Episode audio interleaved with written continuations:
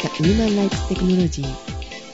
この番組はメカ好きなジェシカがテクノロジーについてシュンと語り合う番組です。お届けするのは、 うなぎって美味しいねのジェシカと、日頃より当社製品をご愛顧いただき、厚くお礼申し上げます、シオンです。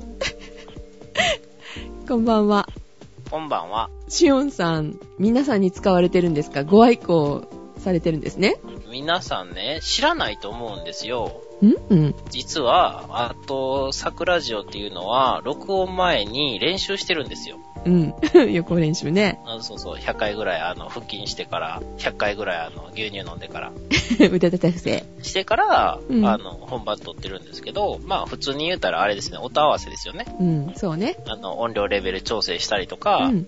しなかったりとか、そのために、まあ、いっぺん軽く録音を回すと。はい、30秒ほどね。うん。ね。うんっていうのいつもやってるんですよ。うんその時に、あまり面白いこと言っても、あの、本場のネタにならないので、うん。私の場合は、大体において、目の前にある何かを読み上げるっていうことをよくやってるので、そうだね。それが先ほどね、すごいしおんさんがそれおかしかったんだよね。いや、自分では別に目の前にあるものを読んだだけなんで、おかしいとは思わなかったんやけれども、うん局長の耳に届いて、えー採用と相なりまして、はい。はい。誠にありがとうございます。あの、重ね重ね、あの、お詫びを申し上げます。ご愛顧ありがとうございます。はい。はいうなぎうなぎうなぎうなぎをね、あ、初めて食べましたはい、うなぎのメッカ。うなぎのメッカ、川場神殿そこはでもうなぎのメッカじゃないよね。どんな神殿があったのかなと思お城あるかもしれないな。う。ほう。浜松城浜松ってなんか、水の上に鳥居があるイメージがあるんですけど、そうなの気のせいかもしれないけど、一回だけ新幹線で通り過ぎてる時になんか、水の上にちょーんと鳥居が立ってて、あ、なんかかっこいいって思った覚えがあるんですけど、もしかしたら幻覚かもしれません。ジェシカもね、観光してないのでわからないんですけれど、あー、食べるばっかりで観光はトントンご無沙は汰で。い、用事がございまして行ったんですけどね、まあ食べることはしっかりしてきまして、行くんだったらね、うなぎ食べなきゃね、ということで、うなぎを食べてきましたよ。え、うなぎどうやって食べたんですか白焼き白焼きね。はい。これが初体験でございました。美味しいねうなぎって。美味しいですよ。で、ションさんとこうなぎ売ってるよね。売ってますよ。近くやったらもう直接あの、車で乗り付けて。皆さんあの、ご注文いただいたらあの、お届けしますんで、でしかもごちそうになったことがございますが、あれは日本産 実は、浜松のうなぎですよ。そうなんだ。じゃあ、ジェシカ食べたことあるんだ。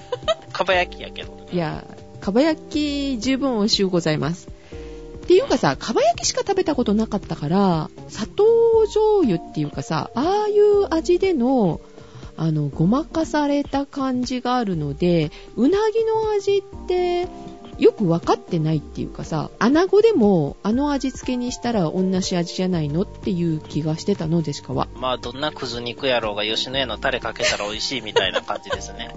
そうかも。そんな感じで、うなぎの、こうなんだよエキスっていうのがよくわかんないよね。うなぎパイもだってうなぎの味しないじゃない あれ、うなぎの粉が入ってるらしいけど、うなぎパイであろうが、源氏パイであろうが同じ味だよねっていう感じで、まあ、あの、カリッとしたパイは大概同じ味ですけどね。あの、砂糖まぶしてあるかまぶしてないかぐらいの味の違 いです。そうですね。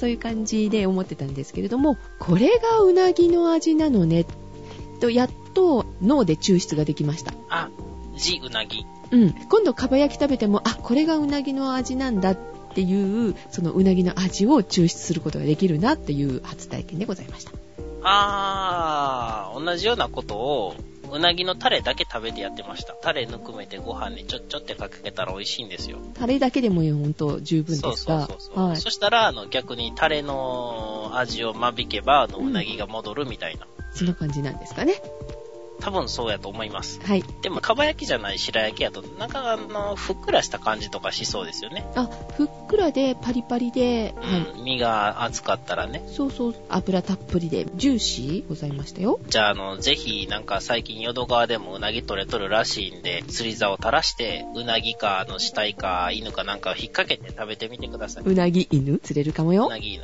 はいぜひねあの白焼き体験してみてくださいはい。暑いですよね。こんな暑いとうなぎを食べて、こう、精を出そうかなっていう感じだと思うんですけれども、はい。暑いんのには変わりないじゃないそうですね。カレー食べようが、うどん食べようが、熱いものは熱いですね。うん、で、ここ最近すっごい本当に暑くって夜が寝苦しいんだよね。しおんさん寝れてるエアコンを切ると、だいたい寝いてから2、3時間で起きますね。でしょうう翌日の仕事にも支障が起きという感じでございますが、はい暑さ対策で何かできないかということで、ジェシカは今回、ん。打ち水。あ いいね、打ち水いいけどね、マンションの上の方だからさ、打ち水できないんだよね。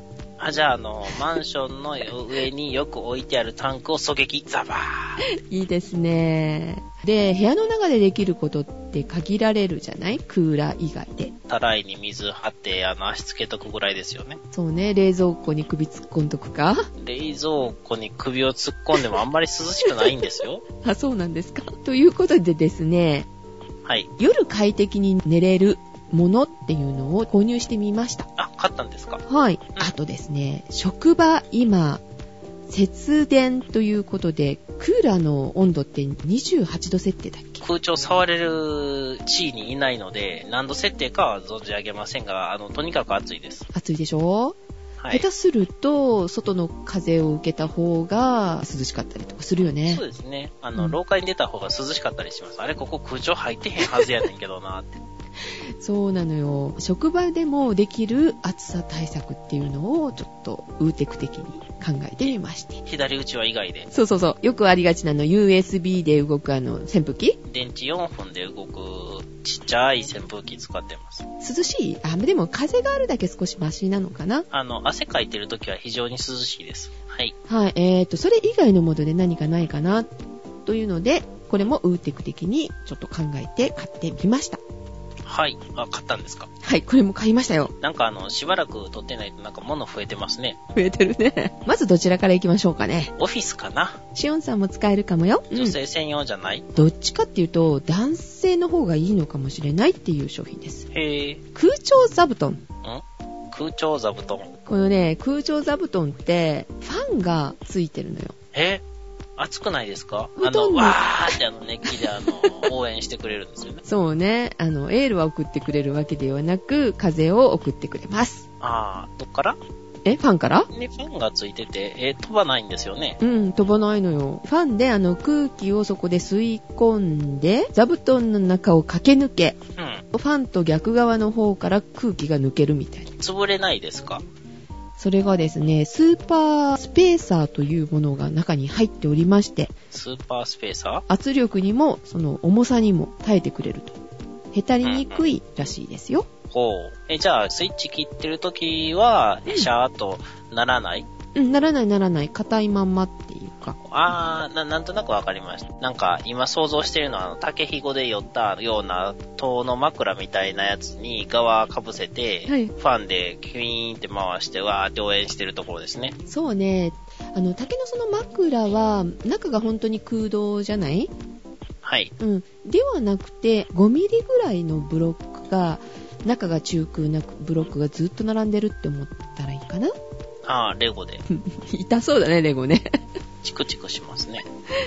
あ、あちなみに、デコボコになってますけれども、えー、大体、あの、1日8時間勤務ですけれども、座りっぱなしでも全然大丈夫。痛くもないです。えー、最近だいたい12時間ぐらいですけどね。はあ、長いですね。あ、で、しかもね、この月末月初は、ありましたね。10時間座りっぱなしございましたが、それでも大丈夫。お尻が痺れて立てないとかいうようなこともございません。ほうほう。で、動力の方ですけど も、手動あの、USB でもないです。 ?AC100 ボルト。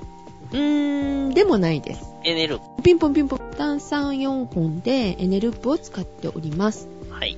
で、このエネループでね、3日は持つかな。すごいじゃないですか。そう、20時間っていうことみたいですけれども、ジェシカのはですね、その空調座布団の中でも、オートスイッチ。うん、おーと座ったらオンそうそうそうそう。え、えセンサーがついてるの、座るところに。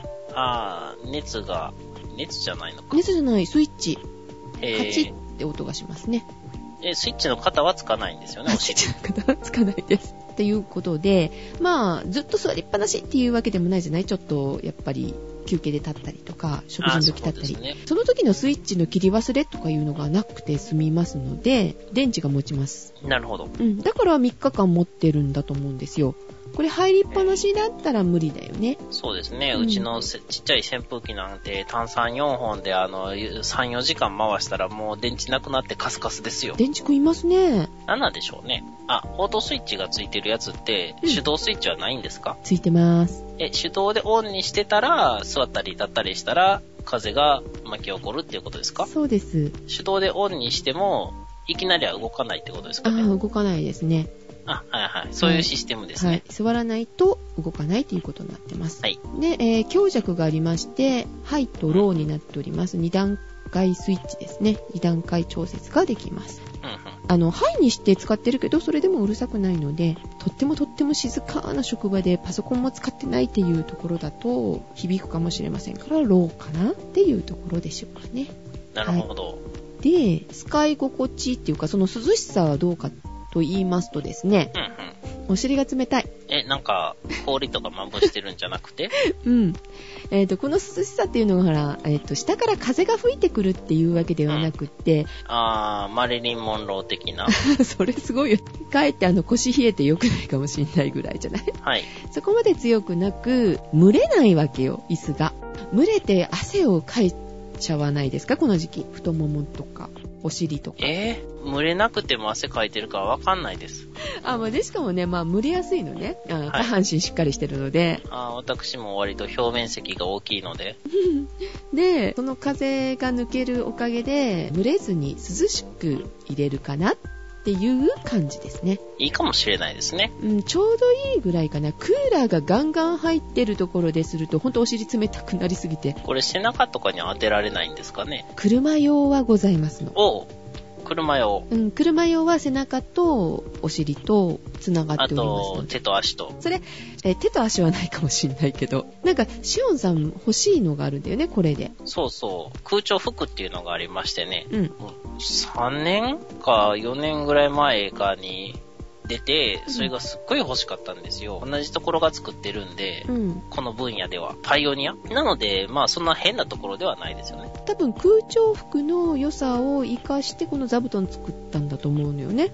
うで、中身出してみたんだけれども、え、あの、そのスイッチとか、あの、ブロックとかをザラザラザラって。うん、それはね、あの、出せるのよ。外して、外側は、あの、ペラペラなあのナイロン。ポリエステルうん、みたいなものなので、外して洗濯ができるんですけど、なんぼなんでも選択しなかったらね、えらいことになりますうよね。ん。で、部品自体本当にね、簡単なもの。うん。結構ね、高いのよ。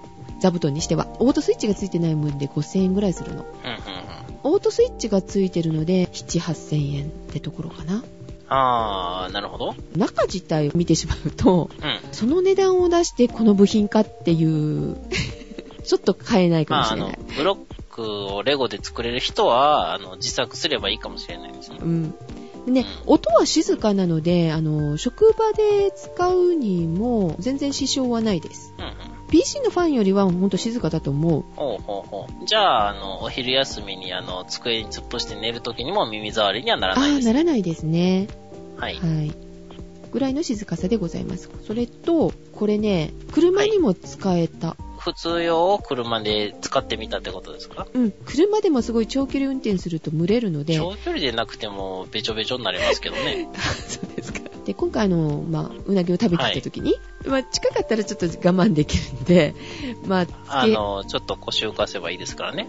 け、うんかなこれ、あの、車用の空調座布団を買った方が、それはいいかもしれませんけれども、まあ、いや、たまそにこ、でね、そこでね、空調服ですよ。空調服を着て空調座布団を敷いて、うんそしたら空調服は外でも使えるし、座布団は車でも職場でも使えるじゃないですか。それはいいかもしれないけど、空調服ってあんまりかっこよくないよね。まあ、そのうちあの、ナポレオンコート空調服とか出てくれたらね。そうですね。で、話戻しますけれども、車で、あの、使うにも、あの、後ろの方、背背中、止めることができるのね、ずれないようにちゃんと。ああ、そうか、ずれますもんねう。ん、止める部分がちゃんとついておりますので普通のオフィスの椅子にも使えるし車のシートの方にも使えましたほうほうで最初にあの男の人の方に向くかもねって言ったじゃないジェシカはい。これねファンがちょうど股の部分にあるのね。うんうん。なので、スカートを巻き込むことはないと思うんですけども、ちょうど風を巻き込むところをふす塞ぐんですよね。うん。うん。えでもズボンだったらね、塞がずに済むので、男性向きかなっていうところです。上下逆にしちゃダメなんですかうん、できないのよね。止める部分が逆にあるの。おー、それは、あの、スカートの方はね、このスイッチがオートスイッチじゃない分だったら横に向けられる分が出てるんです。フんァンが横についてる分。あがああはるいのはいはい、うんなるほど。これは5000円ぐらいかな。なので、そちらをご購入される方がいいかなと思います。うんクーラーガンガンかかってるところでは、ちょっと冷え性なのっていう方、あの、避けられた方がいいかもしれません。はい、空調座布団でした。これね、本当に一押しでした。うん。はい。で、もう一品。 はい。こっからが本番です。これからがね、今日は長いよ。アテックスのエアコンマット、はい。ソーヨ、SOYO、ソヨというものを購入してみました。おはい。これ新製品っていうわけではないんですけれども、はい。これね、去年、シオンさんがう勧めてたんだよね。えこの製品っていうわけじゃなかったのかもしれないけれども、ジェルマットみたいのが出てたじゃない寝る時のジェルシーツかなひんやりシーツ。ん。持ってますよ。どうですか多分、一定以下の体温の人にはいいと思うんですけど、うん。私、最初から暑いです。最初のうちはひんやりしてるけども寝た花はひんやりしてるけど数時間経つとジェルが熱を持っちゃってもう暑くて寝れないみたいなうん。で、結局あれですよね。室温以下にはなってないわけですかうら、んうんジェルは自然に冷えたり、ぬくもったりしてるだけなんで、うんそうなんだよねうん。でそれよりも先ほど言った空調座布団的なシーツがいいよみたいなことをシオンさん去年言ったんだよね忘れてます。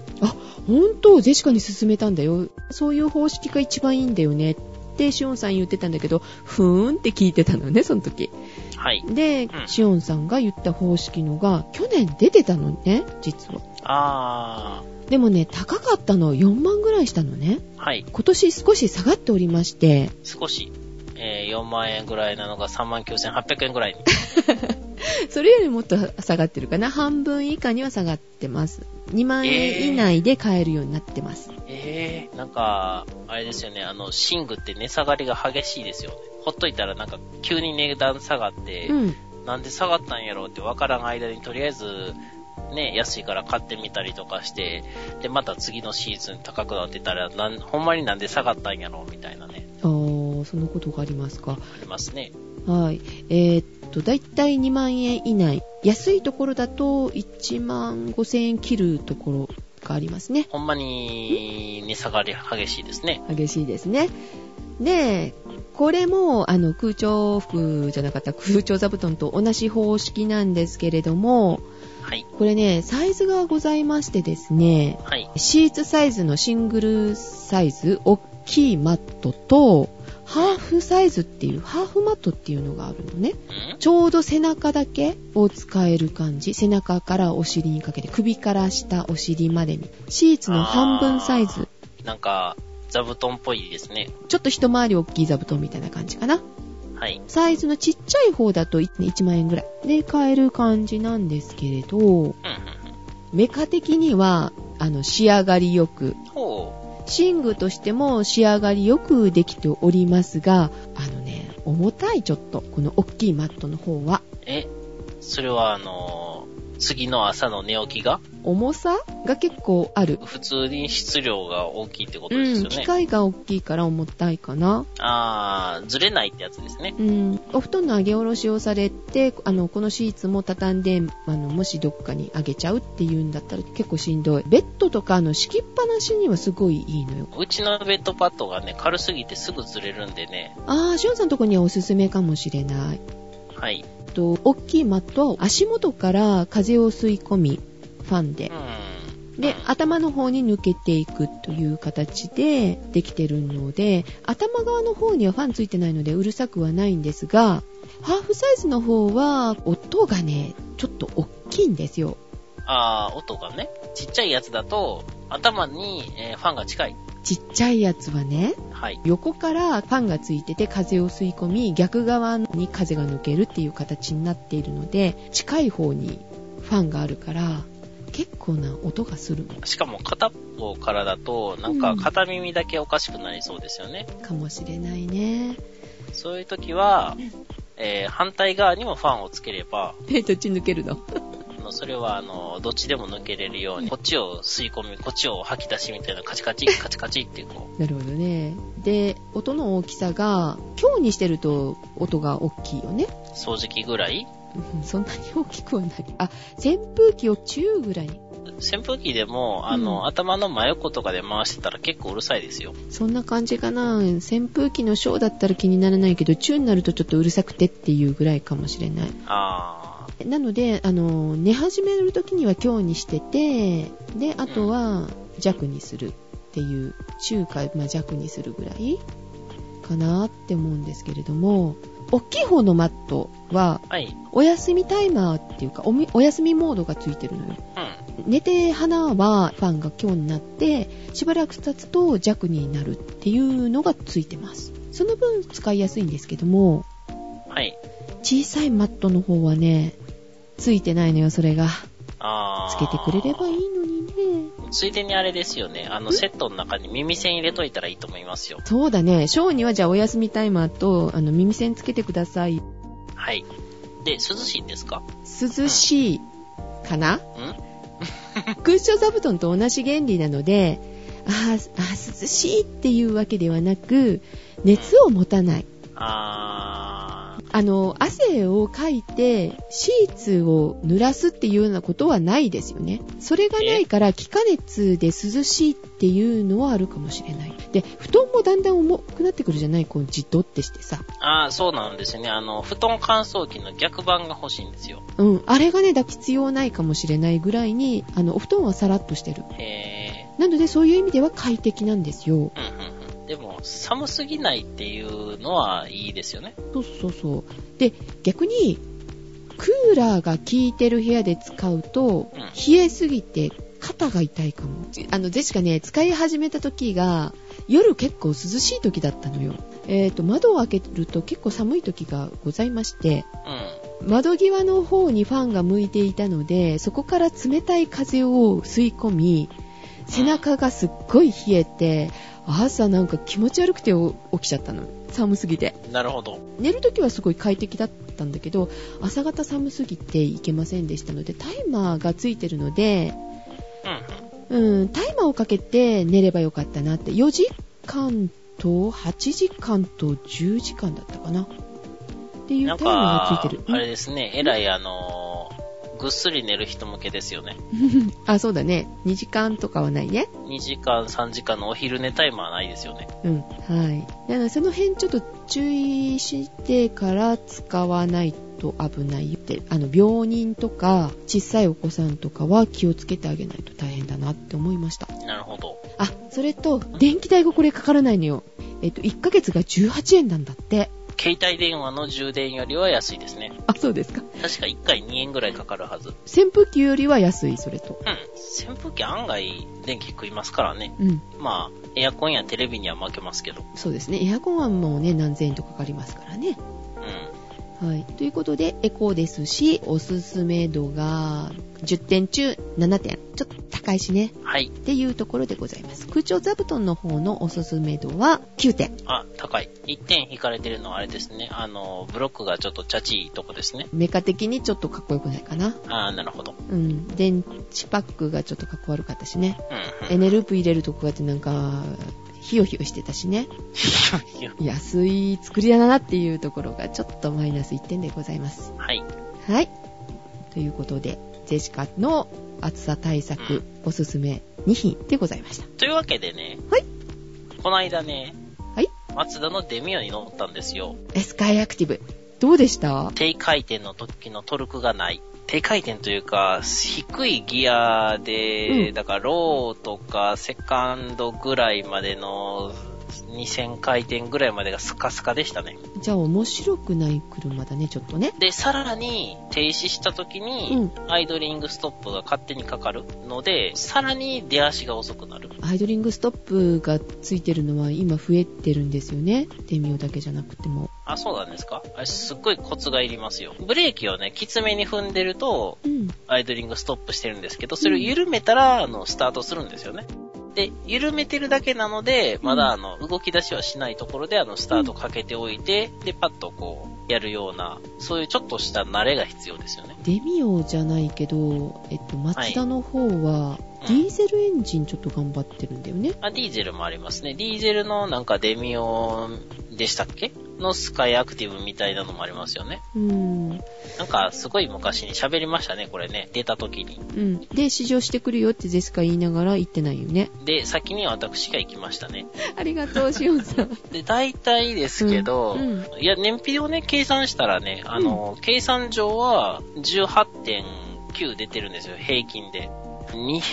250キロぐらいかな。多分、それぐらい走って、うんガソリン20リットル最後給油して返したんで、うん。計算したら300何十キロ走ってるはずやねんけど、なんかそこまで走った覚えはないんですよね。だいたい、え、250ぐらいやろうみたいな。うんまあ、ちょっとね、その、最初の平均の測り始めがどこやったのかがわからなかったので、うんちゃんとね、メーターとか書き留めとけばよかったんですけどね。リッター20ぐらいしか出ないってこと実際。乗ってたのが花火とかがあってね、すっごい渋滞で1時間以上かかったりとかね、してたんで、山道、高速、渋滞、全部含めて、こう、あの、平均が18.9やったんですよ。あー、そっかそっか。うん多。分その辺で結構割り送ってるとは思います。まあ、それでも、渋滞のとこ走っても20は行くよっていう。 20弱ぐらいは、はい、出ますね。ゼシカのフィットがさ、ガタって落ちたのよ、燃費が。え、どっかめげましたいや、めげってはないんだけど、リッター5キロぐらいちょっと落ちてるので、これはまずいなって、壊れる前かもしんないなってちょっとビクビクしておりますけれども、リッター5キロってフェアラ DZ ぐらいあ、違う、あの、いつもよりリッター5落ちてるよ。ああ、幅、落ち幅が5そうそうそう、18とか19とか言ってたのが、今13とか14とか。ああ、そんなに落ちたらフェアレディ Z ゼロになり ますよ。フェアレディ Z とうん。 3DSLL とどっち買おうかなーってずっと悩んでたんですよ。えーなんでフェアレディとゲーム機はい、任天堂から出てるあの携帯ゲーム機です。はあ、意味がわからん。そしたらね、うん、フェアレレディ Z を買ってわーいって言って運転する夢を見ました。久しぶりにあのーマニュアル車運転しましたよ。よかったですかなんかあの、エンジンスカスカでした。あ、そうですか。乗りにくい。 しかもあの前長いからすごい確認しにくくて、そろそろそろそろなんかストレス溜まる夢でしたね。まあでも起きて思ったのはあの、すごいな、夢やのにマニュアルなんやって思いましたね。そんなこんなであの、Z か、3DS、LL かって思ってたら、あの、うん担当エグゼカスタムを買いました。しおさん買ったのまあ、なんかほとんど親が買ったんですけど、おー。今原付き乗り回してるんで、原付きの保険を調べてたんですよ。はい。そしたらね、ものすごい高かったんですよ。うん。で多分普通のバイクもあれぐらいかあれより高いと思うんですけど、うん。今大体あのうちのベルファイヤーが16万ぐらいなんですね、年間。はい。多分車両保険入ってます。対物、対人、全部入ってると思います。はい。で、軽トラがありまして、うち、うんあの、お魚屋さん用の。うん。うん。これはもう仕事用なんですけど、うん4万ちょい、年間で。うん。で、原付きなんぼやと思います ?30 年落ちのストリーム。えっ、と、それは強制保険じゃなくて任意保険の話だよね。はい、はい。えっと、2万。それにね、10つけてください。 20万いやいや、そう、じゅ10をつけてください。かけてどうするんですかあえの、た、足し算、足し算、掛け算ちゃうから。に ?2 万 10?、はいえ、2万 10? まんじゅう2つなんで、そんな国語的に、 まんじゅう2つでいいんやったらかけますよ。えわざわざ淡路島行って美味しいおまんじゅう屋さんのおまんじゅう買うてきてつけますよ。あの、皆さんね、あの、淡路島行ったらね、うんあの、茶間川っていうところの、あの、川沿いにあるね、おまんじゅう屋さん美味しいからね、あの食べてみてくださいね。じゃあ、担当で連れてってください。ああ、はい。えーだから10、10足してください、足してください。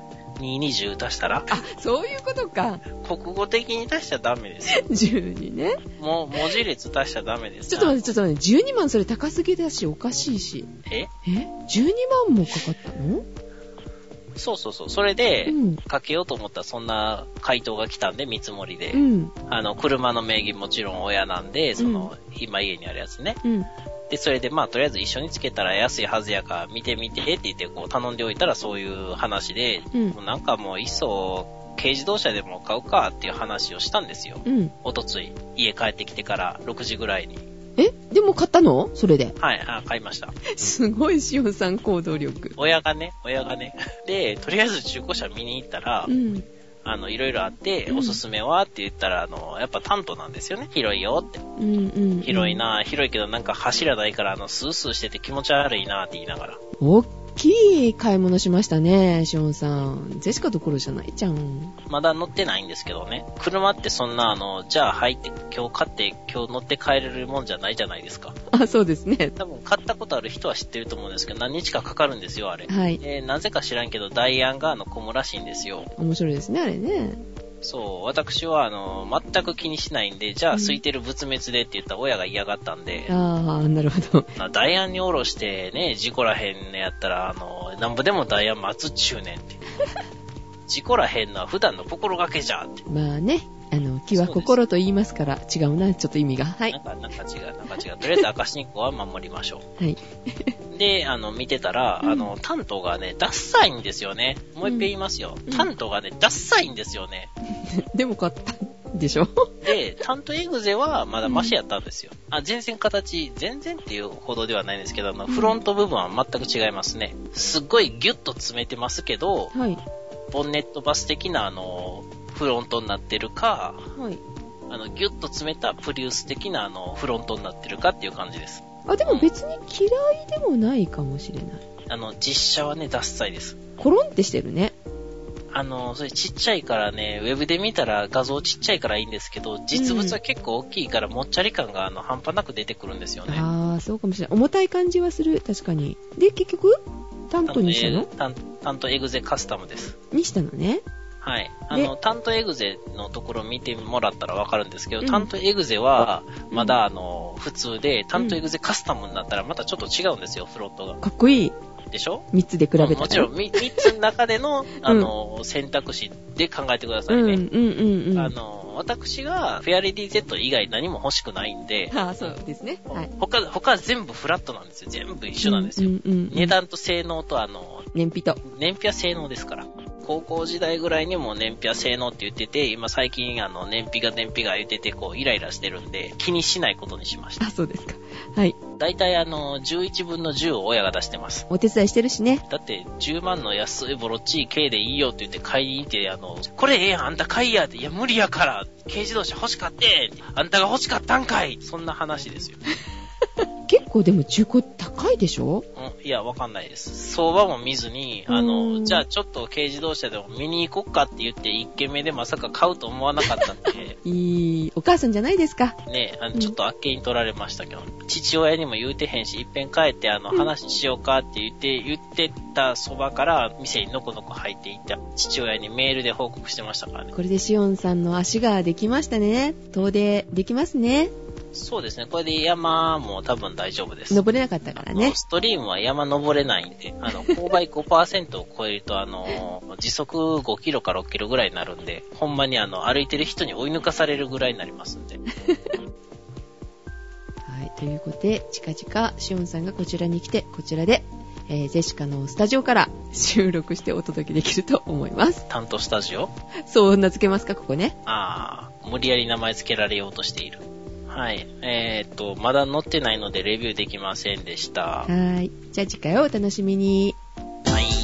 はい。ということで、お届けしたのはジェシカと、久しぶりに、えー血まみれで倒れてる人を見ました、シオンでした。では気をつけておやすみなさいおやすみなさーい。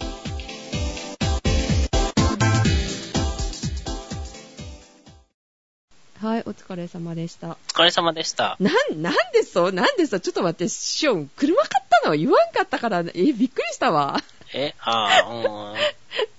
こないだ、ほら、あの、いつ収録しましょうかって電話した時うに、んうん。私が、だからあの、静岡の方に行くけどって言った日でしょで、週末いないからねって言ってて。してたっけなはい。で、その後昨日も電話が来てたけど、あ、それだ、それだ。その時だ。その時うんうんに言おうかなと思ってたんですけど、うん。言ったら面白くないかなって思ってやめときました。 我慢してたんだ。でしかなら我慢できずに絶対言ってるけど。そう、本番前のネタ合わせでも言わず。偉い。びっくりだよ。いや、今これおまけで撮ってるとこだから出すかもしれませんが。あー、こないだの負け消えたらしいですね。なんか、どっかの別の番組で。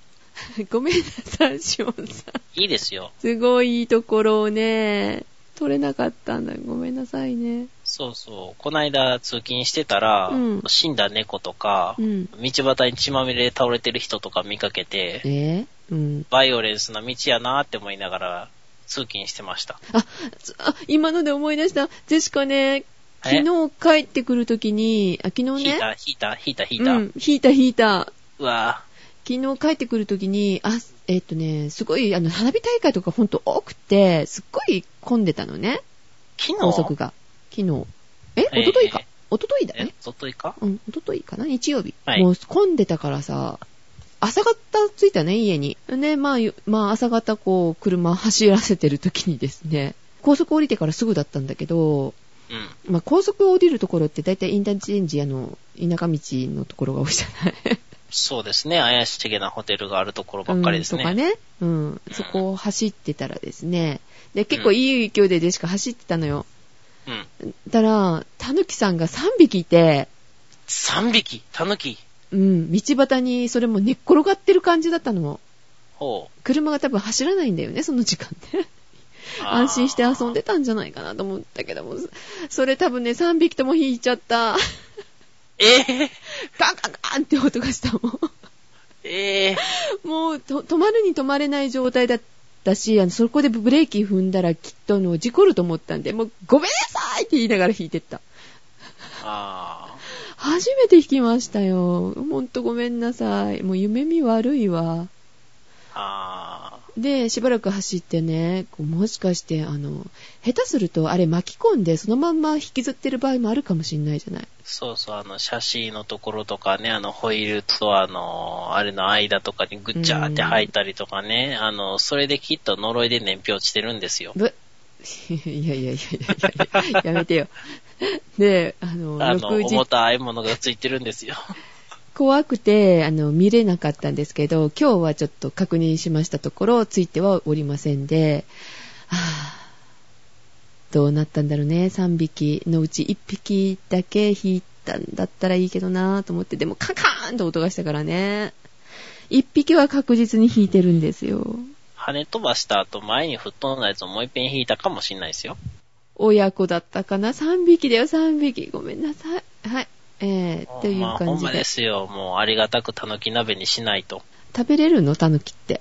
食べれますよ。あ、そう。うん。あーもういやいや、それ、それ言っても全然肩の2位じゃなかったと気持ちは楽になりなりませんが。えまあ、でも、うんちょっと、あの、今日猫死んでるのを見て思ったんですけど、うんなんかゴム手袋とか入れとったらいいかなって思いました。そしたら、その後、処理もできるしう、ん。止まらなかったよ、ジェシカ引いたと思う。まあいい引いた後ぐらいに止まって、こう、そろそろと言って、あの、まだピクピクしてるのを、ああーの、無理土無に理埋めて、うんえ、絶対無理。もう、見るのが見れないから、もうごめんなさいで、やっぱり通り過ぎちゃいますね。に、人間じゃないよ。